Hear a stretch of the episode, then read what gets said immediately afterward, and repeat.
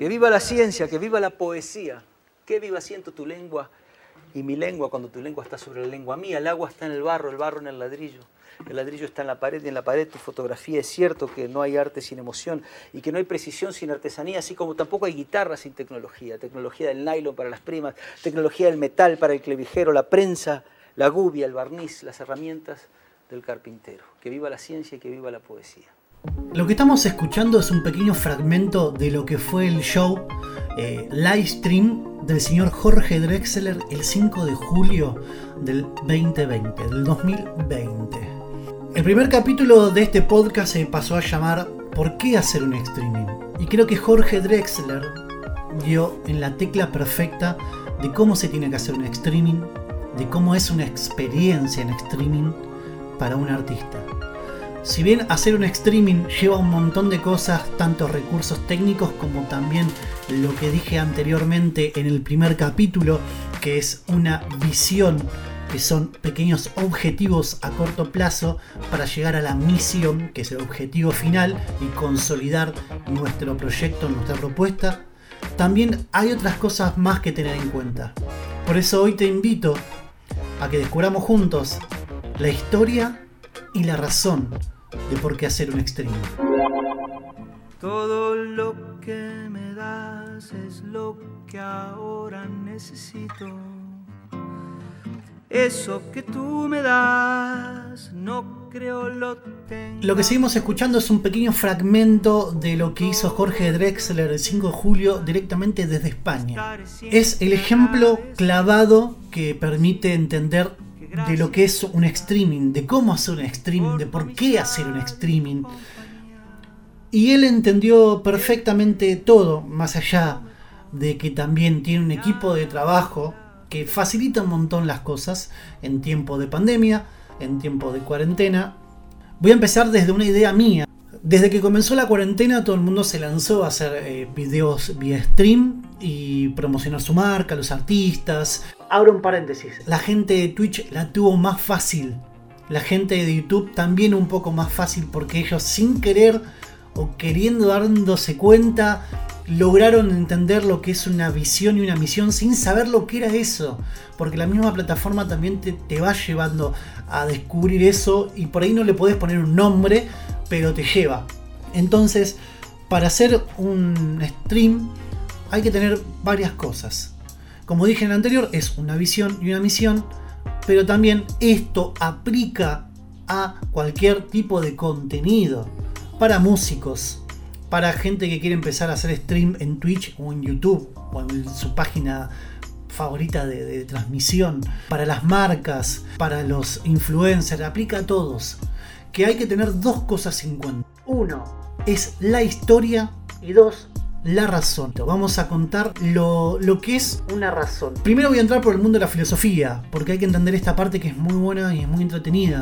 Razón se entiende en general aquello o facultad o capacidad humana para lo que se alcanza el conocimiento discursivo. En esto, partiendo desde la premisa, partiendo desde la misión, para llegar a algunas conclusiones o finalidades que derivan en la misión. La razón es la misión, es ese objetivo que queremos alcanzar. Entonces hay que tener en cuenta la razón de por qué hacemos un streaming. Lo hacemos porque queremos captar público, que obviamente todo el mundo quiere hacer eso. Es porque queremos hacer famosa una marca. Es porque queremos trabajar de esto. Es porque nos contrató alguien para que hagamos tal o cual transmisión de lo que sea hay que darle una razón a la transmisión streaming para poder concluir en un buen producto, en que salga bien, en que se entienda y más allá que obviamente hay que tener los recursos técnicos, la razón es muy importante para comenzar a hacer un streaming. Acuérdense, tenemos la visión y la misión y ahora le agregamos la razón que la razón va enganchada a la misión. Como dije anteriormente, hay dos cosas. Una es la razón, que ya lo dijimos lo que es, y lo aplicó muy bien Jorge Drexler, que se juntaron más de 60.000 personas en la transmisión en vivo aclaremos esto, en vivo, porque hay mucha gente que piensa, no, yo voy a hacer un streaming de una banda, por ejemplo, me grabo y después lo, transmito por YouTube o por Twitch o por donde sea y lo hago grabado. Y la verdad que no, no es una buena razón para hacer un vivo porque no tenés la interactividad, el momento. Y Jorge Drexler lo hizo. El equipo de producción le puso dos o tres pantallas, no recuerdo en este momento, donde él iba leyendo los comentarios de todo el mundo. Básicamente estuvo todo el mundo, desde Argentina, Colombia, estuvo bueno España porque se hizo desde ahí, había gente de Alemania, gente de Montevideo, de Uruguay. Entonces tuvo una razón Jorge Drexler para transmitir en vivo no un video grabado, sino en vivo. La razón es que quería leer los comentarios, quería interactuar con ustedes de una u otra forma. La verdad que le resultó muy bien y hay que aplaudir al equipo técnico que hizo posible. Entonces ahí hay un ejemplo muy bien de por qué hay una razón de hacer un streaming. Lo acompañaron ciertas marcas, una de cerveza muy famosa en España. Entonces hay que tener una razón y hay que buscar la razón del streamer. Hay que buscar la razón de hacer un streaming en vivo. Y otra cosa que es también fundamental, es saber contar una historia. Y vos me preguntarás bueno, ¿por qué historia tiene un streamer de Twitch para contar? De una u otra forma está contando una historia. Porque cuenta parte de su vida, cuenta por qué juega, cuenta cómo juega, qué es lo que está haciendo para poder ganar esa partida. Como el músico tiene una, una historia, Primero vamos a entrar a la palabra de la definición, a la definición de historia. Porque la historia tiene que tener algo muy importante en las transmisiones streaming, como también en un video o en cualquier tipo de plano cultural.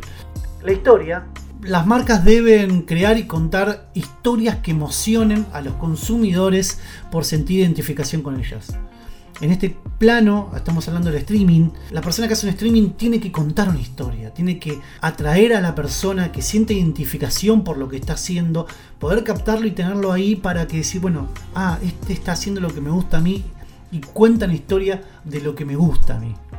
Voy a citar eh, una frase que me re gusta de Platón, que es, todo aprendizaje tiene una base emocional. Personalmente sigo defendiendo la pasión por las cosas, yo, por todo aquello que hacemos, definimos, escuchamos para aprender y evolucionar. Las historias contadas a través de una marca en base a sus productos son casi una garantía de fidelización. Lo escribí y voy a dar unos pequeños ejemplos. 1. La historia debe emocionar. La historia tiene que emocionar. No importa si son lágrimas de tristeza o alegría, pero siempre debe emocionar y sensibilizar al usuario. Eso significa que se ha sentido identificado. Si emociona al usuario, se sintió identificado. Si el usuario en un momento sintió emoción, ya está, listo. Es un gran paso para el streamer o para el contenido vía stream. Se sintió identificado, tiene relación, sintió una emoción, es un gran paso para una transmisión de vía streaming para algún contenido. Porque también marca una fidelización eso. Marca que el usuario va a volver a consumir lo que vos estás brindando. También otra cosa que hacen mucho, que no se dan cuenta los, los streamers de Twitch, es que motivan sin motivación no hay emoción, sépanlo eso. ¿eh? Y si al contar una historia no emociona, no hay reacción y la historia se convierte en un fracaso. Lo mismo pasa con las transmisiones. Los, los streamers de Twitch emocionan de una u otra forma. Porque te dan risa, te dan tristeza, te dan sensaciones de, de, ansiedad, nerviosismo para ver si esa partida se logra ganar o no. Más allá del video, del videojuego que, está, que vos estás viendo, el relato del streamer te llega a algún lado. Eso es muy importante. La palabra, el relato es muy, muy importante. También hay que cuidar la palabra y el relato. Ojo, no es insultar o no es maltratar o es denigrar. No, en este podcast no estamos de ese lado, sino hay que saber cuidar la palabra. Pero también, si se cuida la palabra, se genera motivación para el usuario o el consumidor. Y bueno, poder llegar a tener un streaming que valga la pena. La historia debe tener dualidad o nudo, eso como tercer punto. Se trata de conflictos. La historia debe tener momentos de incertidumbre, esos mismos que dan sentido a la vida y a las personas. Si querés saber más eh, sobre lo que es la historia, te dejo mi Instagram que es arroba dusty05 y ahí voy a estar contando más sobre la historia y lo que hay que hacer y me podés mandar mensajes privados. Estamos viendo si próximamente hago un Patreon y genero algunos contenidos extras que pueden llegar a descubrir más allá de este podcast y ahí tener una interacción más personalizada y contarles un poco más sobre cómo hacer una transmisión streaming y qué es lo que tiene que tener un streaming para que sea eficaz y para que pueda lograr su cometido, que es hacer una buena transmisión.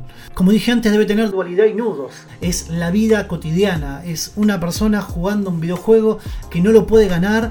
En el caso de Jorge Drexler, eh, lo que podemos decir que fue el nudo, eh, que fueron los nudos o el momento de incertidumbre tensión, si queremos trasladarlo a un plano, es entrando eh, él al estudio donde estaban transmitiendo, ahí va saludando a sus colaboradores con el codo, como dando a entender que están respetando este momento tan crudo, tan difícil que es la pandemia, que es el coronavirus, y cuidando al otro. Para contar una historia como hizo este cantante uruguayo, planeó que todo sea blanco y negro. Realmente te hacía sentir en un estado intimista, como que eras parte de ese lugar, si bien hoy en día no se puede hacer un recital la interacción con el público fue mediante las pantallas, como dije antes, se hacía sentir ese cálido mensaje que quería dar. La música en modo acústico, intercambiando guitarras. Algo que es totalmente para recalcar, que en un momento la transmisión mostró un dispositivo que es el péndulo de Newton. Es un juguete compuesto por cinco bolitas idénticas y agarró la que estaba más cercana a ella la levantó e hizo golpear las otras consecutivas bolitas y terminó moviéndose la última. El péndulo de Newton es un objeto muy popular eh, que muestra lo que es la energía y la cantidad de movimientos que se generan con un solo golpe. Y te hacía sentir parte de esa sensación de clima, eh, contándote, narrándote una historia de por qué hizo eso y la generó una canción, que es parte del show. El, el péndulo Newton nos lleva al, show por lo que explicó, así que los invito a que descubran ese stream. No me paga Jorge Drexler, no me pagó la cerveza que auspició su stream, pero quiero recalcar que es un buen ejemplo para, para entender se los voy a dejar en la descripción también para que lo puedan tener y ver. Pero es un buen ejemplo para que entiendan de por qué hay que hacer un streaming, cómo hay que hacer un streaming, qué es lo que hay que contar, qué historia hay que contar para hacer un streaming, ya sea de vuelta, digo, insisto, seas un streaming de juegos, seas un streaming de un show, seas de una marca, seas de lo que quieras pensar. Primero hay que tener en cuenta varios factores, que es la historia, la razón, la visión y la misión. Que si no sabes lo que es la visión y la misión, te invito a que lo descubras en el podcast anterior de un simple podcast. Así que, sin más, los recuerdo que estoy en Instagram como arrobadasti05, me pueden encontrar ahí. También estoy haciendo transmisiones de, Twitch, donde hago otra cosa diferente. También me pueden encontrar en mi canal de YouTube, que es eh, Dustis. Ahí les muestro un poco lo que son los contenidos que hago para las marcas, para las personalidades, para cantantes y también algunos videos que me gustan hacer a mí. Este fue el podcast del día de hoy, La razón y la historia que hay que tener para poder hacer un streaming. Nos vemos, nos escuchamos en el próximo podcast, seguramente que va a ser el lunes que viene. Adiós.